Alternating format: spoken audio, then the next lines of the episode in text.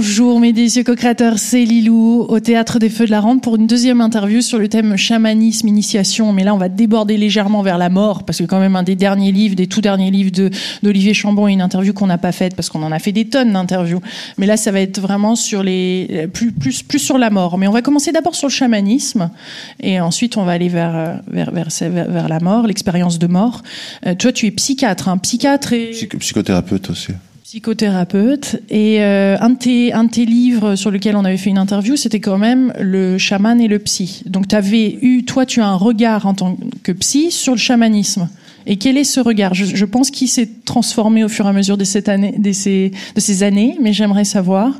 Oui, alors le, le chaman et le psy a donné ensuite lieu à un deuxième livre qui était plus technique, qui combinait de manière un peu créative et synthétique les techniques euh, on va dire, euh, euh pardon, euh, des techniques anciennes, euh, chamaniques, avec les thérapies modernes occidentales. Donc ça s'appelait psychothérapie chamanisme. Et, depuis, oui, c'est-à-dire que je suis dans un moment de ma vie où le mot chamanisme sort un peu par les trous de nez, donc je dois l'avouer. Heureusement, on n'est pas, il y a pas beaucoup de monde ici, parce qu'en en, en, fait, il, y a une reprise de ce mot qui, qui est presque commercial ou simpliste en fait, le mot chaman, moi, il me semble hein, que c'est venu des Tungus, enfin, c'était un, mot comme ça qui a été pris, qui est appliqué ensuite à toutes les formes euh, de, de, guérison. Et euh, je m'explique. Il me semble que le mot conscientisme serait plus intéressant. Pourquoi? Il y a le matérialisme, où on dit que la matière, c'est la seule chose qui existe et c'est à l'origine de tout. Et en physique quantique, ou bien dans, chaque fois qu'on utilise sa, sa conscience pour, pour soigner ou pour se connaître, pour aimer, on sait que c'est la conscience qui est à l'origine de tout. Enfin, c'est la conscience qui est première, celle qui crée les formes, et celle aussi euh, qui est éternelle, indestructible, qui est au cœur même de la matière comme de l'univers, etc. Donc, ça serait plus intéressant peut-être de, de créer, enfin, un néologisme, le conscientisme, quand on parle du matérialisme, et, euh, et le chamanisme serait une sorte de sous-ensemble d'application de cette euh, nouvelle science de la conscience, en fait. Parce qu'il y, y, a plein d'autres formes hein, d'application. On va dire toutes les méthodes de guérison, elles cherchent à placer la conscience soit dans l'intelligence du corps, parce que le corps a une conscience. À l'intérieur de la matière, Emmanuel Ransford le dit très bien, il appelle ça l'holomatière d'ailleurs. Même dans la particule subatomique, il y a une gouttelette de protoconscience. Ces gouttelettes de protoconscience, en s'unissant par des liens qu'il appelle des liens de supralité, peu importe le nom technique, euh, créer l'émergence d'une conscience plus grande. Donc on va dire le corps a vraiment une conscience de par lui-même, alors que la conscience individuelle, ce qu'on appelle l'âme, est une autre forme de, de, conscience qui vient s'emboîter dans celle du corps, un peu comme un cavalier avec son cheval, on va dire. Comme si notre conscience individuelle possédait, dans le sens d'une possession par un esprit, euh, l'esprit du corps. C'est comme un accouplement, comme dans Avatar, le film, où on voit que le cavalier se lie avec son cheval avec une sorte de, je ne sais pas si vous avez vu le film, une sorte de, de lien qui se crée. Ben, notre conscience individuelle, pour très probablement, se lie au corps comme ça. Donc les méthodes de guérison soit elles vont vraiment recréer le lien entre l'âme, la conscience individuelle et le corps, pour réveiller le guérisseur intérieur dans le corps, pour en tirer les informations, puisqu'on dit la matière, à ce niveau-là, ça devient l'âme à tiers, c'est-à-dire que c'est un médium, le corps, et toutes les expériences qu'il fournit, pour enrichir l'histoire et l'expérience de l'âme aussi. Et l'âme apporte aussi ses informations et sa bienveillance et son énergie, etc. au corps. Pour alors, comme, comment, comment se reconnecter à cette âme alors, Peu importe le mot à la limite qu'on utilise. Moi, j'ai pas encore. J'ai pas encore... Là, on a un docteur, vous voyez tout de suite, ça, ça devient. On essaye de te suivre, nous, tu sais, on n'a pas fait les mêmes études. alors, non, j'avais pas encore tout à fait fini, c'est que. C'est pour ça, c'est-à-dire que ça dépend. Euh, donc il y a la conscience du corps, il y a une conscience dont on pourra parler parce que c'est pas du tout une vue de l'esprit, mais c'est vraiment une donnée scientifique maintenant qu'on a une conscience indépendante du cerveau qui survit à la mort du cerveau. Ça on en reparlera peut-être plus tard, toutes les expériences périmortelles. Donc il y a ça, mais aussi d'autres consciences qui ne sont pas incarnées ou qui n'ont jamais été incarnées. Alors en physique, en physique quantique, on appelle ça des champs, des champs d'information, d'énergie qui sont intelligents et conscients et autonomes. Ben, c'est des, esprits, quoi. Et puis d'où ils viennent tous ces esprits, toutes ces âmes incarnées ou désincarnées d'humains? Ben, De la matrice de départ, ce que certains appellent la matrice unicitaire, euh, le premier grand champ intelligent et conscient qui a voulu créer toutes ces formes pour se développer, apprendre encore plus, se confronter à lui-même en se regardant à travers ses créations, etc. Donc, euh, ce que je dis, ça a l'air un peu zarbi, on va dire. Mais en même temps, il y a vraiment de plus en plus de modèles, alors issus de la physique quantique entre autres, mais aussi des, des travaux qu'on peut faire sur la conscience elle-même. Hein. Il n'y a pas que la physique quantique, il y a vraiment une science de la conscience qui est en train de se développer. Et on, on, voit comment elle est à l'œuvre. Alors quand elle se, ça dépend où elle se focalise en fait. Nos expériences, le contenu de notre conscience va dépendre de où elle se focalise. Est-ce qu'elle va se focaliser sur le corps? Par exemple, si je me focalise sur mon corps, maintenant je ferme les yeux. Tout d'un coup, je vais prendre conscience de choses qui existaient bien avant que je focalise mon attention dessus, qui étaient vivantes et, euh, et intelligentes et organisées et conscientes à leur niveau pour le corps, lui, il est conscient, mais c'était ma conscience individuelle qui n'a pas été éclairée, euh, cette conscience qu'il y a dans le corps. Si je la mets tout d'un coup, par exemple, à un autre niveau, je la mets, j'essaie de retrouver mon GPS l'âme, celle qui, qui me guide, tout d'un coup, je suis dans un autre champ de conscience et j'ai d'autres perceptions, etc. Donc, on, on va dire l'attention, c'est un peu l'intention qu'a la conscience de se focaliser sur tel ou tel aspect d'elle-même. Parce que le paradoxe de la conscience, c'est que c'est comme une bougie qui éclaire à la fois la pièce dans laquelle elle se trouve, mais qui s'éclaire elle-même. Et on retrouve ça avec toutes les choses vivantes. Le désir, c'est aussi un serpent qui se mord la queue. Vincent Cespedes le dirait très bien. C'est du désir de désir. Le désir se nourrit du désir, quoi. Et toutes les choses vivantes, comme ça, s'amplifient au fur et à mesure qu'elles vivent et qu'elles se développent. Alors comment comment l'incarner ça? Comment comment le, le, le, vivre au quotidien? Par quoi ça commence? Tu vois? Par quoi tu commencerais justement comme ça à te poser, toi? Bah, C'est-à-dire qu'à chaque niveau, c'est-à-dire pour euh, se joindre à, la conscience qu'il y a dans le corps, pour se joindre à la conscience qu'il y a dans notre âme, pour se joindre à la conscience qu'il y a dans les esprits ou le grand esprit, etc. C'est des méthodes différentes. Moi, j'avais, ben, en début d'année, j'ai fait paraître un livre justement là qui s'appelle euh, Le bonheur est dans le corps que j'avais coécrit avec une thérapeute bioénergéticienne, euh, non pas bioénergéticienne, de psychologie biodynamique, Myriam Gablier, qui était justement là-dessus. C'est-à-dire que faire que l'âme ait envie d'aller se poser de temps en temps, d'aller jouer avec, son temple, là où elle accueillit, c'est-à-dire le corps. Hein, que ce soit un endroit confortable, vivant, gai, jouissif, etc. Donc c'était toutes les méthodes. Alors c'est un petit, c'est un petit livre qui contient plein de petites méthodes pour retrouver l'énergie dans le corps, retrouver le plaisir et la jubilation dans le corps, retrouver l'intimité avec son corps, euh, développer le guérisseur intérieur qui est dans le corps, enfin, etc. Donc ça c'est des méthodes particulières. Hein. Euh, les gens qui font du yoga, du qigong, de la danse spontanée, ou on peut faire aussi du qigong et du yoga spontané, pas besoin d'aller prendre des cours. Hein. C'est toute une façon de laisser le corps euh, sentir des, des mouvements, des respirations, des images qui lui donnent plus de vie, plus de connexion, etc. Donc euh, euh, voilà, ça c'est toutes des méthodes. Alors et puis aussi, oui, j'ai oublié. Alors il y a aussi les esprits de la nature, c'est-à-dire toute, toute, cette vie et cette bienveillance et cette conscience qu'il y a dans la nature. Et ça, c'est une autre façon de placer sa conscience qu'on retrouve plus dans le chamanisme, effectivement, déjà ça. Et là, on n'est pas obligé, parce que on en avait parlé dans d'autres vidéos des, des, des, psychédéliques, de l'ayahuasca. C'est quelque chose que tu as essayé. cette vidéo, euh, à chaque fois qu'on aborde ce sujet, c'est pas pour pour aller et, et, pousser ça, bien au contraire, mais c'est simplement euh, nous expérimenter des choses ou comprendre certaines choses que toi tu as pu vivre à travers ça. Euh, ça fait partie, ça, des, de, de, de ce, ce, genre de substance euh, reconnecte avec euh, ton reconnecter toi à la nature, non? La, Même la déesse ayahuasca. C'est-à-dire, oui, voilà, il faut bien qu'on qu soit clair, qu'on en parle, pas pour dire aux gens de consommer, parce qu'en France, c'est formellement interdit, et voilà. Alors, ceci dit, moi, dans, des pays où c'était autorisé, donc pas en France, effectivement, j'ai utilisé des substances, et il, le fallait un peu quand même, parce que moi, je suis vraiment un, un monsieur Dupont de la, de, de, du spirituel, c'est-à-dire, je suis pas du tout doué, petit à petit, j'ai développé des capacités d'intuition, mais vraiment, enfin, euh, c'est pas encore euh, le nirvana quoi. Donc euh, je veux dire, je suis vraiment, euh, je veux dire, si moi j'y arrive, tout le monde y arrive. Hein. Donc euh, donc je suis allé prendre des substances qui m'ont quand même ouvert pas mal de portes parce que elles m'ont mis vraiment en contact avec le fait qu'il y avait vraiment des mondes différents d'une autre, habités d'intelligence. Bienveillant ou pas, ça dépend des mondes et de l'intention qu'il y avait derrière le contact et du cadre chamanique qui va protéger ou non ceux qui prennent la substance, bref. Mais qu'il y avait vraiment des mondes qui vivaient, alors là vraiment indépendamment de nous, hein, ils s'en fichaient de nous. Enfin, je veux dire, ou alors ils sont très étonnés quand on va dans le leur ou pas, autant que nous quand ils viennent dans le nôtre. Et qu'il y avait aussi ah, que la conscience qu'on a à l'intérieur de soi, mais elle est à toute la conscience de l'univers, quoi. C'est-à-dire qu'il n'y a, pas de limite Les limites, euh, c'est pour ça que j'aime pas trop le mot chamanisme, parce que ça met des limites, ça met une étiquette. On se représente tout de suite des, euh, des tribus, des machins, alors qu'on est tous, effectivement, on a tous des capacités chamaniques plus ou moins grandes, comme tout le monde sait plus ou moins faire du vélo, mais n'est pas champion de France euh, ou ne gagne pas le Tour de France. Mais euh, je on a tous des capacités de conscience, quoi, de se relier par la conscience aux autres consciences, à la conscience du monde, etc. Donc pourquoi je parlais de ça? Alors non mais c'est c'est génial parce qu'on a on a on a tous déjà la bonne nouvelle c'est qu'on a tous cette capacité là et qu'on peut le faire de différentes façons. C'est-à-dire que là on parlait de l'ayahuasca et d'expériences de psychédéliques mais ça peut être euh, tous les matins en se réveillant je suppose de prendre conscience que nous sommes reliés à cette conscience que nous ne sommes pas séparés. Voilà oui alors je, je, je vois où j'en étais merci.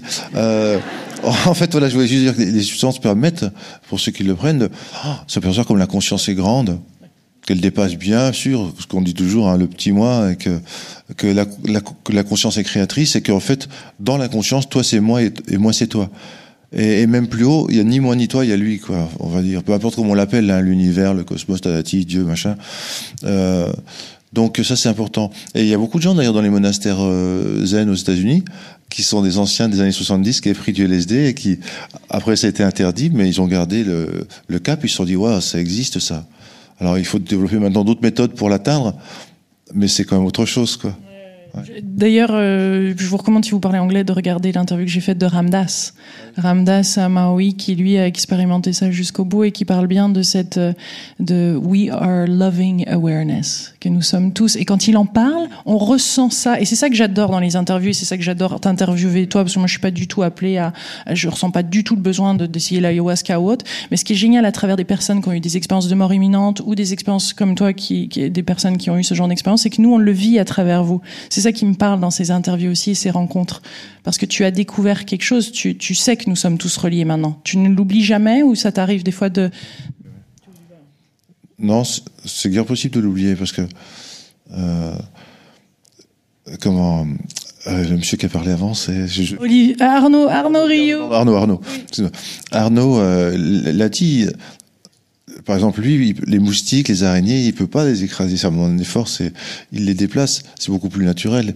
Parce que, forcément, conscience aimante ou loving awareness, c'est la même chose, en fait. La conscience et l'amour, c'est les deux faces d'une même pièce de monnaie. Tu peux pas l'un sans l'autre. Je dirais même, c'est les deux substrats de base de l'univers. Avec quoi il crée, quoi. Un peu comme un artiste avec ses couleurs, ses gouaches, ben, l'univers, il crée, de la conscience et de l'amour, quoi. Euh, la conscience crée des formes, les invente. Et l'amour les réunit, les fait travailler ensemble, coopérer, ou parfois les laisse se séparer pour mieux se retrouver plus tard. Et euh, c'est ça, c'est sûr.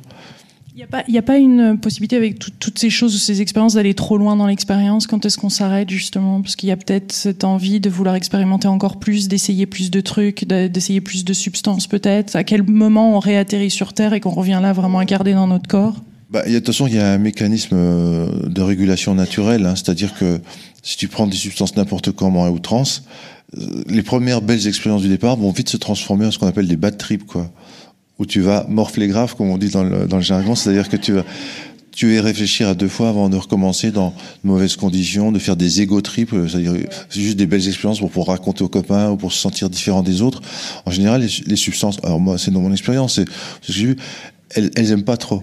Je les aime pas trop parce qu'il y a vraiment, soit on pourrait appeler un égrégore, soit un esprit associé à la, à la substance, euh, surtout quand c'est des plantes, mais même même les substances chimiques, elles ont, moi j'ai découvert, elles ont au moins un égrégore, c'est-à-dire à force d'avoir été utilisées et d'avoir relié des consciences à elles ou, en, ou entre elles, bah, il y a tout un, un, un, un, pack de conscience qui appartient à cette substance.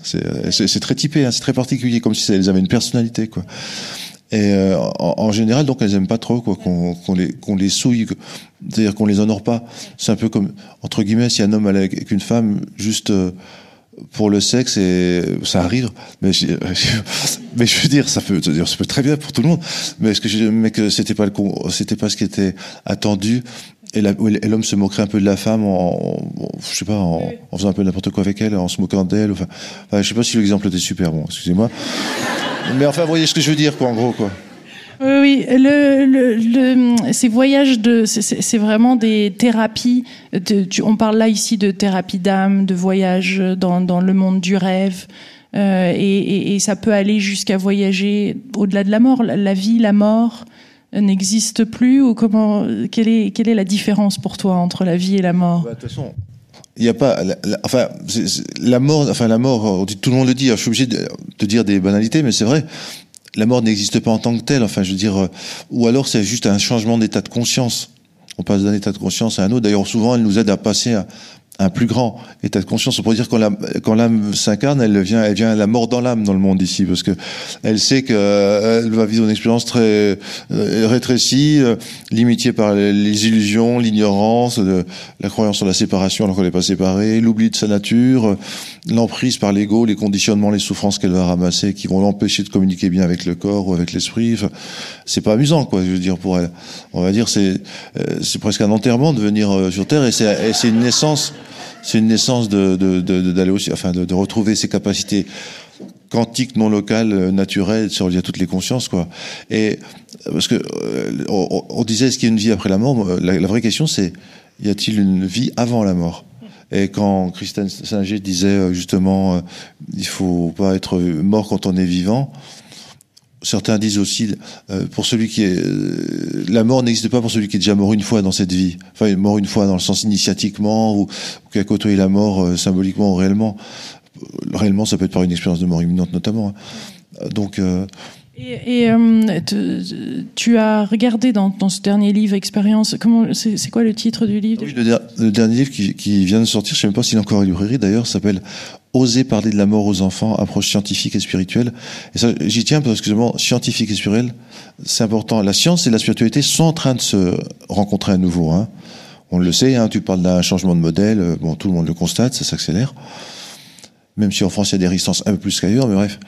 Et, euh, et donc, j'y tenais parce que c'est un livre qui propose aux parents de répondre d'une certaine façon aux questions que les enfants peuvent s'opposer sur la mort quand ils y sont confrontés, alors soit directement s'ils ont une maladie grave, mais plus souvent la mort d'un proche, alors souvent c'est un grand-père, une grand-mère, ou la, mort d'un animal familier. Souhaitons-le pas la mort d'un camarade de classe, mais ça peut aussi arriver. Et donc, c'est de dire aux parents, voilà, maintenant, il y a vraiment moyen de répondre de manière euh, sensée, donc dans le sens qui est du sens, qui donne du sens aussi à la vie et à la mort, rassurante, mais pas rassurante euh, pour rassurer parce qu'ils ont peur, mais parce que c'est profondément rassurant, ces explications qui viennent sur la mort, et de manière appuyée par les faits, par les données scientifiques. Donc c'est quand même intéressant parce que jusqu'à maintenant, le matérialisme ne nous laissait comme genre de réponse euh, aux enfants que des choses... Ah mais c'est terrible, c'est horrible quoi. Je veux dire, on dit aux enfants finalement, euh, ben après il y a rien. Donc tout ce que tu as appris, tous les gens que t'aimes, c'est fini. Donc profites-en bien dans la vie, parce qu'après, de toute façon, il n'y a rien. Hein. Je veux dire, euh, loupe pas le coche, hein, parce que tu vivras qu'une fois. Hein. Et, euh, et donc. Ça conditionne tout le reste de sa vie. Mais ça conditionne toute la vie. Hein, ce qu'on connaît sur la mort conditionne la vie. Ce qu'on et euh, donc heureusement, on leur dit quelque chose qui est quand même plus vrai dans le sens plus appuyé par les études sur les expériences périmortelles. Les expériences périmortelles, pour moi, c'est l'expérience qui arrive juste avant la mort, qui arrive pendant la mort et qui arrive après la mort. Juste avant la mort, c'est ce qu'on appelle les near death awareness, les expériences de conscience accrue à l'orée de la mort, ou aussi les deathbed vision, les visions des agonisants. Les, pendant la mort, c'est ce qu'on appelle les expériences de mort imminente ou NDE, Near Death Experience. Et après la mort, c'est les contacts avec les défunts.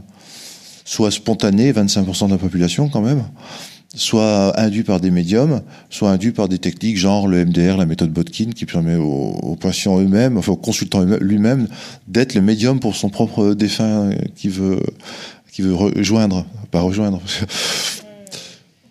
Et euh, je, m'en souviens bien de Botkin, j'ai un petit peu bloqué là-dessus juste mentalement pendant une seconde parce que j'ai pu le rencontrer et lui aide les vétérans de guerre à, à, à, à ne plus euh, avoir ces images de mort et ces décès et qui, qui leur fait faire des cauchemars et, qui au quotidien les hantent. Donc c'est des techniques maintenant, il y a des techniques quand même très puissantes. Et là c'est l'EMDR, c'est ça, qui permet avec un petit bâton comme ça hein, de rentrer. C'est une espèce d'hypnose. Comment tu appelles Comment tu décrirais cette technique? Oui, non mais l'EMDR crée un phénomène de de, modification de la conscience. Hein. C'est un peu de la même famille de l'hypnose. Par contre, c'est pas du tout la même technique que l'hypnose.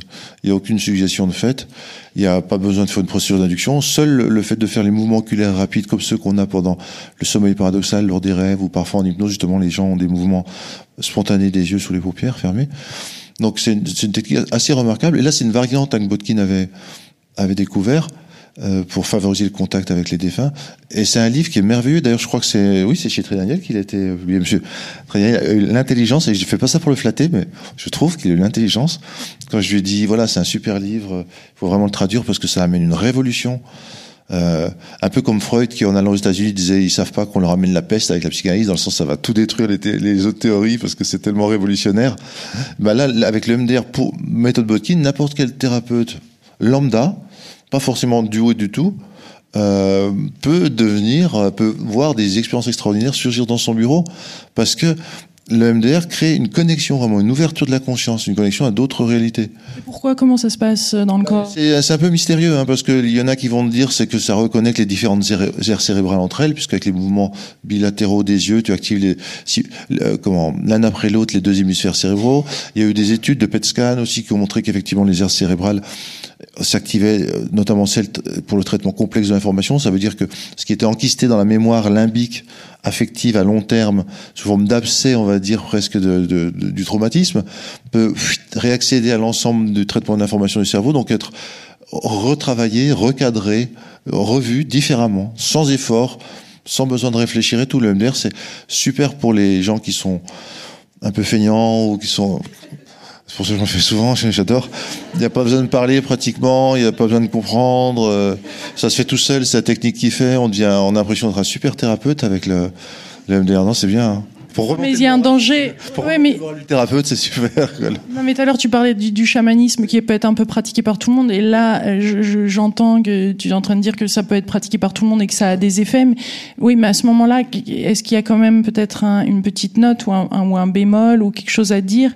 Euh, Parce que, euh, une fois de plus, c'est dans un certain état d'esprit ou un certain niveau de conscience que tout ça est pratiqué. Ça ne veut pas dire euh, le premier thérapeute de MDR, si? Quasiment. C'est ça qui est étonnant. C'est-à-dire, c'est pour ça que c'est une révolution. Quand je dis n'importe quel, euh, parce que moi j'ai pas dit n'importe quel couillon, mais n'importe quel thérapeute euh, peut, non mais c'est vrai, euh, peut faire ça et, aider son patient à vivre ça, c'est extraordinaire. Euh, c'est fantastique, je veux dire. Et, on, et t'expliquer pourquoi, je sais pas vraiment. Alors effectivement, en yoga, on sait qu'il y a des techniques pour, avec les mouvements, les mouvements des yeux pour, euh, on appelle ça aussi de la neuro-réorganisation en langage plus moderne, mais euh, qui permettent d'atteindre vraiment euh, un état du cerveau qui, qui est en hyper-associativité, qui est en hyper-connectivité, qui est en hyper-créativité. Je sais pas comment on peut dire ça. Hein. C'est un peu une sorte de LSD endogène, enfin, qui est, qui libéré. Je sais pas comment ça marche, mais euh, et c'est très étonnant parce que Botkin, il a ensuite, une fois qu'il a découvert ça par sérendipité, c'est-à-dire par hasard, il cherchait pas spécialement ça, il a ensuite, il a ensuite enseigner, pardon, j'allais enchaîner, enseigner à des étudiants lambda pour voir justement est-ce que c'était lui qui avait un don spécial et qui arrivait par son fluide sans s'en rendre compte à ouvrir l'esprit des gens sous le biais d'une soi-disant technique. Euh, et non, non, et les étudiants avaient le même, euh, le même pourcentage de réussite que lui d'induire des communications, que ces communications soient guérissantes pour ceux qui les vivent, comme pour l'âme qui est contactée. Parce que si vous lisez le livre de Botkin hein, sur les, contacts induits avec les défunts, c'est un livre qui est merveilleux. Hein. Moi, j'ai un, confrère qui s'appelle Dr Rosenfeld, qui est de Lyon. On a fait une préface ensemble.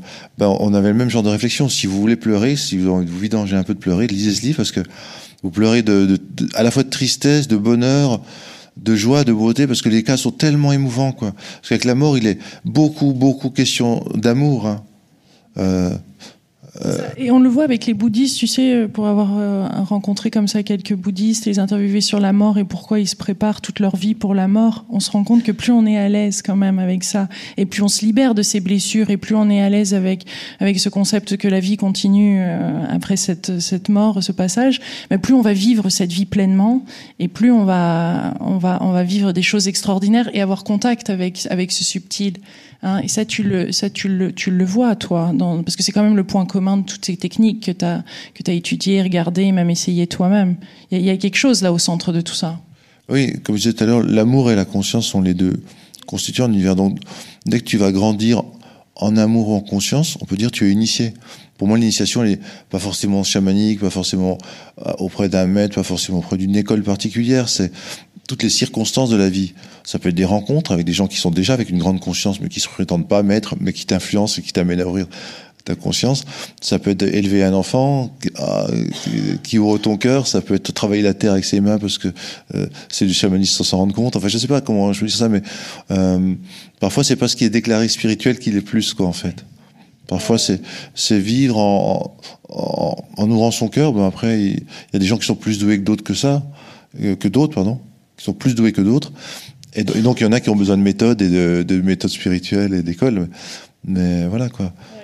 Il y a tellement de, méthodes maintenant que ce qu'on est en train de dire, c'est qu'on trouve, euh, si on est ouvert à ça et si on s'ouvre et si, on émet une intention ou comment tu navigues toi dans la vie, tu, penses que tu es co-créateur comme ça, que tu crées une intention et que, les choses se placent ou que le destin est déjà créé? Comment tu vis ton, ton, ton quotidien? Ah oui, co-créateur, c'est un terme qui me semble tout à fait euh, juste et justifié, oui. Le destin, moi j'appelle pas ça le destin, j'appelle ça que comme quand tu utilises un GPS, l'âme c'est un GPS. Hein. Euh, tu programmes une direction, enfin une, direction, un but à atteindre, et ensuite le GPS il, t'indique euh, des, routes qui sont les meilleures, les plus rapides pour atteindre ton but.